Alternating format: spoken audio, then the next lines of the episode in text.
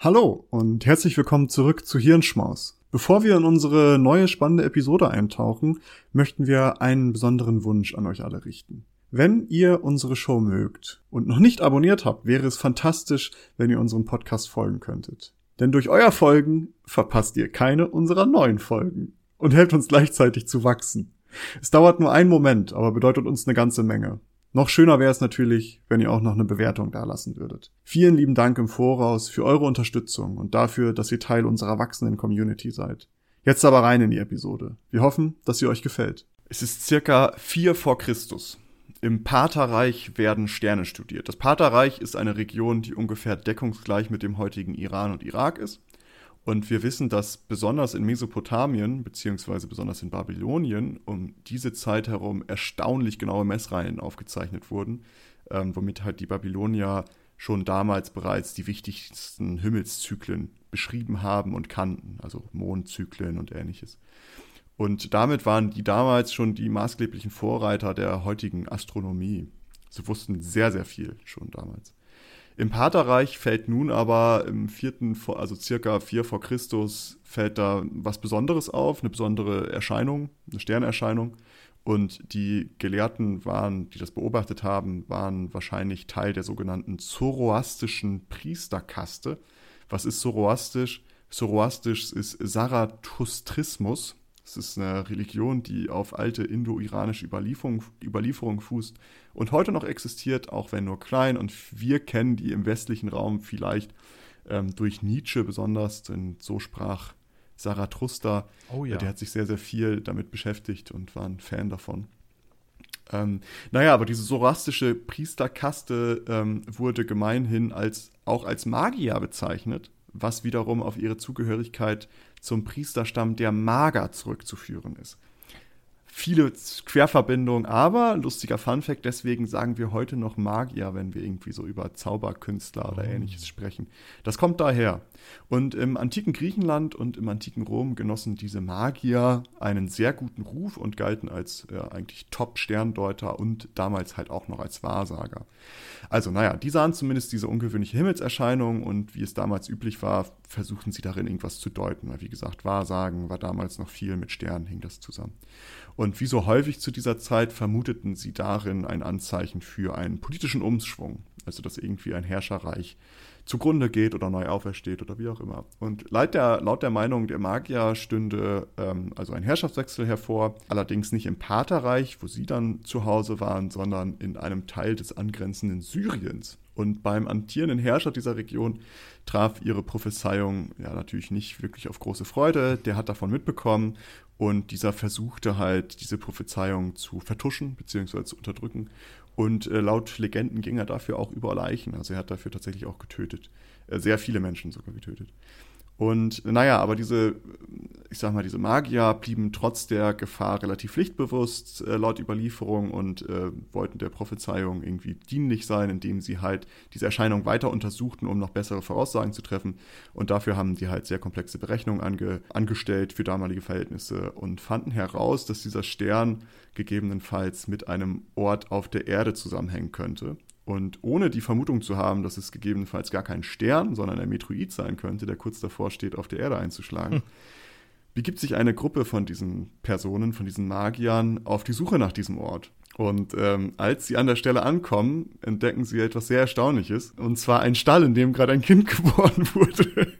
Mensch, worum geht diese Geschichte nur? In diesem Kind sahen dann halt diese Gelehrten diesen neuen Herrscher ihrer Prophezeiung und beschenkten diesen sehr reichlich. Und naja, mittlerweile solltet ihr, glaube ich, alle gecheckt haben, dass äh, diese Erzählung dem christlichen Erzählungs- oder der Legende der Weisen aus dem, aus dem Osten geleicht, nur halt ein bisschen angepasst, die eben die Geburt äh, Jesus Christus mit beigewohnt haben, beziehungsweise da erschienen sind. Und nein, wir werden jetzt nicht zu einem Bibelpodcast. Vielmehr ist diese Geschichte außerhalb ihrer Wichtigkeit in den christlichen, in der christlichen Religion wahrscheinlich auch einer der Gründe für ähm, ein noch ganz anderes Brauchtum, und zwar das Geschenke schenken an Weihnachten.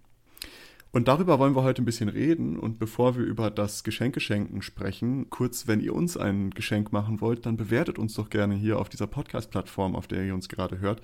Folgt uns da und empfehlt uns gerne weiter. Denn äh, das äh, ist äh, eine, ein, ein gutes Geschenk für unsere Arbeit, die wir hier reinstecken. So, nun aber wieder weiter. Ähm, auch außerhalb der christlichen Tradition ist Schenken generell eigentlich was Besonderes für Menschen. Ähm, obwohl es auch irgendwie eigenartig erscheint, wenn man sich das so mal völlig losgelöst von allem anguckt, weil man gibt Geld für Dinge aus, die andere Menschen erhalten werden und die man selbst oder die gegebenenfalls auch generell nie genutzt oder genossen werden, weil man so auf gut Glück ja häufig auch was kauft. Hinzu kommt, dass das Geben von Geschenken oftmals auch streng ritualisiert ist. Also zum Beispiel, wenn man so an Geburten denkt oder an Hochzeiten, werden zum Beispiel häufig sehr, sehr kostbare Geschenke auch verschenkt oder erwartet sogar. Und die werden entsprechend auch wahrgenommen. Und mit diesen Ritualien gehen wir meist so eine Art Vertrag ein, irgendwie so einen gesellschaftlichen Vertrag, in dem wir sagen, okay, es gibt eine Gruppe, die gerade finanziell herausgefordert ist, beziehungsweise, also zum Beispiel, weil ein Kind geboren wurde oder weil sie gerade heiraten und ein neues Leben anfangen. Und diese Gruppe werden wir unterstützen und die großzügigen Unterstützer können sich wiederum darauf verlassen, dass ihnen das gleiche Glück zuteil wird, sobald sie sich in einer solchen Situation befinden werden, zum Beispiel heiraten oder ein Kind bekommen oder ähnliche Situationen, wo halt dieses ritualisierte Schenken stattfindet. Doch Schenken, egal ob christlich oder sonstig motiviert, können wert, wertvoll für uns sein generell. Eine Studie aus 2018 fand zum Beispiel heraus, dass Geschenke in romantischen Beziehungen erfolgreich Zuneigung zeigen und auch so ein Beziehungskommitment kommunizieren können. Das heißt also, es festigt aktiv romantische Beziehungen, wenn wir uns in einer solchen Geschenke geben. Eine weitere Studie legt nahe, dass bestimmte Geschenke auch generell effektiv äh, Beziehungen stärken könnten, also nicht nur romantische Beziehungen. Geld. Geld, wenn man einfach Leute bezahlt dafür, das stärkt in der Regel. Vor allen Dingen monatliche Bezahlung stärkt sehr stark die, die Beziehung. Bist du mein Freund? Maurice, ich warte da übrigens noch auf meine äh, Dezemberbezahlung. Also, äh, ich wollte es nur gesagt haben. Ah ja, stimmt, dein Vater muss mich auch noch bezahlen. Ja, richtig. ähm, naja, aber besonders effektiv für diese Beziehungs- oder generelle Beziehungsfestigung könnten Geschenke sein, die erlebt werden können. Also die nicht unbedingt materieller Natur sind, wie zum Beispiel Geld, sondern vielleicht ein Erlebnis, gemeinsam essen gehen, äh, ein Kinobesuch oder ähnliches. Hinzu kommt, dass es laut Forschung für das persönliche Glücklichsein förderlicher zu sein scheint, wenn wir freiwillig Geld für andere ausgeben, als für uns selbst. Dies wird durch andere Untersuchungen unterstützt, die zeigen, dass Schenken scheinbar mehr Spaß macht, als beschenkt zu werden. Und es ist somit nicht verwunderlich, dass uneigennütziges Geben das Belohnungssystem in unserem Gehirn aktiviert. So, jetzt haben wir so ein bisschen die Grundlage. Wir hatten den funny, den funny Start mit den drei Königen, die ähm, wahrscheinlich die Tradition des Schenkens an Weihnachten begünstigt haben.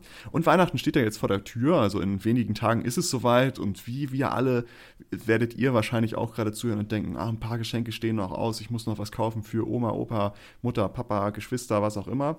Und kommen wir dann doch mal zu der wichtigen Frage, was macht denn gute Geschenke aus? So, für all die Late Minute-Shopper jetzt für Weihnachtsgeschenke. Spitzt die Lauscher und ich habe mal ein paar Studien rausgesucht, die versucht haben zu beschreiben, welche Geschenke denn am besten sind.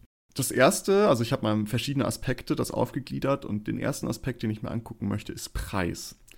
Und man hat herausgefunden, dass mit dem Preis des Geschenkes auch die Erwartung des Schenkers steigt, dass der Beschenkte das Geschenk wertschätzt und dass ein höherer Preis auch mehr Bedächtigkeit bei der Auswahl zeigt.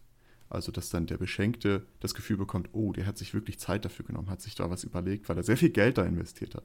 Das ist die Erwartung des Schenkenden. Allerdings bei Beschenken besteht ein solcher Zusammenhang nicht, also zwischen Preis, Wertschätzung und Bedächtigkeit. Die nehmen das nicht so wahr. Der Preis ist somit für Beschenkte nicht wirklich wichtig. Darum sollte man ähm, als Schenker auch nicht allzu viel Wert darauf legen, dass ein Geschenk jetzt unbedingt teuer ist oder viel Geld kostet, um ein bestimmtes, ähm, eine Zuneigung zu signalisieren. Denn bei Beschenken kommt das meistens so nicht an. Wobei, ich glaube, man muss dabei unterscheiden zwischen, also im positiven Sinne kommt es nicht an, aber im negativen. Weißt du, kennst ah, du dieses Gefühl, ja. wenn du ein viel zu teures Geschenk bekommst Beispielsweise, man schenkt sich gegenseitig was. Du hast ja. ein tolles Bild selbst gemalt und dies Gegenüber schenkt dir eine goldene Rolex. Rolex. Ja. ja, genau. Schön, dass die, das Marketing klappt. Wenn man an Luxusartikel denkt, denken wir beide natürlich direkt an eine goldene Rolex oder Rolex ja. Wir sind solche Markenopfer. Na, egal. Aber das ist dieses Gefühl dann zu haben, ich habe hier jetzt gerade viel weniger als du und das erzeugt ja so eine ganz, ganz ekelhafte Situation. Auch wenn das Gegenüber vielleicht sagt, nö, ist doch voll cool. Also selbst dann ist es halt einfach ein Ungleichgewicht in dieser zwischenmenschlichen Beziehung und könnte man das aber nicht auch umgedreht sehen? Also man könnte auch sagen, das Ungleichgewicht besteht nicht beim Preis, sondern auch bei der emotionalen Dings, weil der andere dachte, okay, ich kaufe jetzt einfach was und damit sind wir, sind wir quitt. Und die andere Person hat wirklich sehr, sehr viel Herzschmerz da investiert, um ein tolles Pärchenbild zu malen oder sowas. Pärchenbild. Das heißt, ja, keine Ahnung, irgendwie, ich gehe jetzt von einer romantischen Beziehung aus gerade. Ja, okay. Ähm, und äh, weißt du, und dann hat man da das Ungleichgewicht. Ja, doch, das stimmt natürlich auch. Also der Wert jetzt mal also man muss es nicht auf den finanziellen Wert, sondern wenn ein Ungleichgewicht im Wert liegt, entsteht, welcher Wert auch immer, entsteht automatisch so ein ekelhaftes Gefühl bei einer Person. Außer man steht drauf. Vielleicht ist das auch ein Fetisch.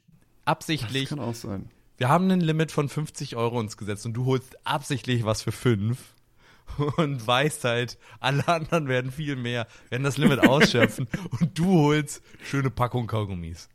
Du so, oh ja. Yeah. Maurice, ich wollte es dir schon immer gesagt haben, du hast immer so einen Mundgeruch, deswegen hier Packung Kaugummis für dich. Und, und du schenkst mir den 50 Euro Ikea-Gutschein. Ja, äh, das, das stimmt natürlich, gerade wenn das so Geschenke sind von so Menschen, mit denen man jetzt nicht so die enge Bindung hat, weißt du, irgendwie keine ja. Ahnung, was man hat jetzt, man wichtelt auf der Arbeit oder so oh, und ja. äh, plötzlich kriegst du da die Rolex geschenkt und du hast ein, keine Ahnung was, eine Packung Toblerone oder sowas. Ach, wir machen gar keinen Schrott wegen Wichteln. Ich habe die in meinen kaputten Kühlschrank mitgebracht. er tut zwar nicht mehr, aber sie ist als nette Geste. Aber sieht auch nicht gut aus. aber trotzdem, um zurückzukommen jetzt zum Thema. Der Preis ist aber grundsätzlich, wird es bei Beschenken, kommt es nicht so an, wie, wie man als Schenker das vielleicht denkt, dass wenn man sagt, okay, ich gebe jetzt viel Geld aus, das kommt positiv an. Das muss nicht der Fall sein. Ähm, denn diese Beziehung zwischen Preis, Wertschätzung und Bedächtigkeit besteht beim Beschenkten nicht. Ein weiterer Aspekt ist ja die zeitliche Dimension des Schenkens. Was meine ich damit? Viele Untersuchungen oder einige Untersuchungen zeigen, dass Schenker gerne für den direkten Wow-Moment gehen und entsprechend die Geschenke auswählen. Also wir wollen irgendwas haben, wenn das aufgerissen wird, dass dann direkt Augen wie beim Manga, bam, solche Glubscher im Gesicht und oh, Mund auf und wow, du hast mir den kaputten Kühlschrank tatsächlich geschenkt, der auch noch kacke aussieht. ähm. Und tropft. Wie geil. Und noch nicht FCKW-frei ist. Perfekt. ähm, also das ist so das, wofür man als Schenker häufig geht. Beschenkte wiederum schätzen häufiger den langfristigeren Nutzen von Geschenken. Also zum Beispiel, auch wenn das gar nicht mal dieser Wow-Moment ist. Ich mache jetzt mal ein ganz dämliches Beispiel. Äh, ein Netflix-Abo für ein Jahr äh, ist dann vielleicht etwas, wo man sagt, ja, das ist jetzt nicht der große Wow-Effekt, allerdings hat der Beschenkte sehr lange etwas davon und einen großen Nutzen gegebenenfalls, wenn dieser gerne Videomaterial konsumiert. das heißt, den Wow-Moment, der ist vielleicht nicht immer der richtige. Wobei zum Beispiel, wenn man Sex hat und der dem Gegenüber ein Kind schenkt, ist der Wow-Moment im ersten Moment total groß unter Umständen, also je nachdem, wie gut der Sex ist. Und der langfristige Return unter Umständen nicht immer nur positiv. Aber das ist jetzt wieder, wieder sehr weit hergeholt. Ähm, ja. Das, wobei Kinder sind ja immer, ich höre das häufiger, Kinder sind ein großes Glück. Es sind, ja. sind ein Geschenk. Also ähm, an alle Männer da draußen. Nein. Also, äh, wir gehen zum nächsten Aspekt. Also wir haben Preis, wir haben zeitliche Dimension und jetzt noch den dritten sind persönliche Geschenke. Also man möchte ja gerne sehr spezifische Geschenke für Menschen machen, die einzigartig zu dieser Person passen, um halt auch zu signalisieren, dass man in einer gewissen Weise diese Person auch sehr gut kennt und versucht, besondere Geschenke zu machen. Allerdings kann dies auch nach hinten losgehen, denn Studien zeigen, dass eine Überindividualisierung von Geschenken häufig dazu führen kann, dass weniger bevorzugte Geschenke verschenkt werden und Beschenkte sich weniger darüber freuen. Denn dann ist das sowas Spezifisches, was vielleicht gar keinen Use Case für diese Person wirklich in dem Moment hat. Weißt du noch, Maurice, du hast mir vor zehn Jahren mal gesagt, dass du unbedingt den sechsten Teil dieses Buches lesen wolltest. Äh, das habe ich dir jetzt geschenkt, sogar mit persönlicher Widmung des bereits verstorbenen Autors. Dann hat man das schon. Ja, oder das ist so aus so einer Phase, wo du so, keine Ahnung, was extreme politischen Ansichten hattest, so, weißt du, das hat sich komplett geändert und du kriegst dieses Buch geschenkt und denkst so, hm, okay, ja, alles klar. Ja. Raus aus dem Alkoholismus. ja, also ja stimmt. Ich bin seit drei Jahren trocken. Aber gut, danke. Aber danke. Wobei das wäre dann ja, dann würde man die Person ja doch nicht mehr gut kennen. Aber ähm, das bringt mich noch zu einem anderen Punkt, denn wir haben ja diese Überindividualisierung von Geschenken. Was ist denn mit Wünsche? Also oftmals wollen wir ja mit unseren Geschenken überraschen. Wir wollen diesen Wow-Moment haben. Wir wollen dieses spezifische schenken, um halt eine besondere Freude auszulösen. Wir wollen, dass Serotonin und Dopamin nur so tropft bei unserem Gegenüber. Und äh, Studien zeigen allerdings, dass Beschenkte sich mehr über Dinge freuen, die sie sich selbst tatsächlich einfach gewünscht haben. oh, welch Wunder. Die Überraschung ist damit vielleicht nicht so groß, allerdings ist die Freude gewiss. Also das sind, wenn wirklich ein Wunsch besteht, kann man den ja auch ähm, erfüllen. Und das ist im Grunde genommen das Fazit, was man ziehen kann. Was macht gute Geschenke aus? Erstens, gute Geschenke müssen nicht unbedingt viel kosten. Denn hohe Kosten signalisieren nicht direkt viel Zuneigung und Bedächtigkeit bei der Geschenkauswahl. Des Weiteren sollte auf einem langfristigen Nutzen äh, der Fokus gelegt werden, denn das wird besonders geschätzt bei Beschenkten. Es sollte nicht allzu individuell sein. Im besten Fall, man kann auch konkrete Wünsche berücksichtigen, indem man einfach nachfragt, was diese Personen haben wollen. Und ich hoffe, vielleicht äh, gibt es damit jetzt hier und da nochmal einen Input für Personen, die Last-Minute-Shopping noch durch Galeria Kaufhof hasseln und versuchen, die drohende Insolvenz noch als, als Einzelperson abzuwedeln, indem man alle Geschenke noch für Oma, Opa und Geschwister und Tanten und was weiß ich da einkauft.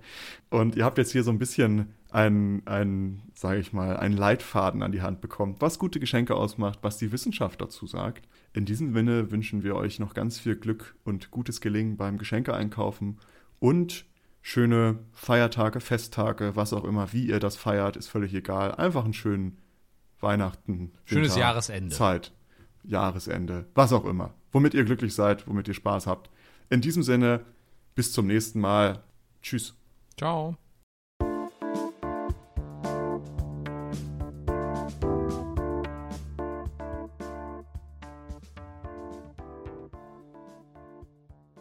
Danke, dass ihr diese Episode komplett gehört habt. Solltet ihr uns hier noch nicht folgen, würden wir uns sehr freuen, wenn ihr unseren Podcast abonniert und bewertet. Wir stecken viel Arbeit in dieses Projekt und freuen uns über jedes Feedback. Folgt uns gerne auch auf Instagram und oder Twitter, wenn ihr absolut nichts mehr verpassen wollt. Links dazu findet ihr in der Episodenbeschreibung. Danke für den Support, hoffentlich bis zum nächsten Mal.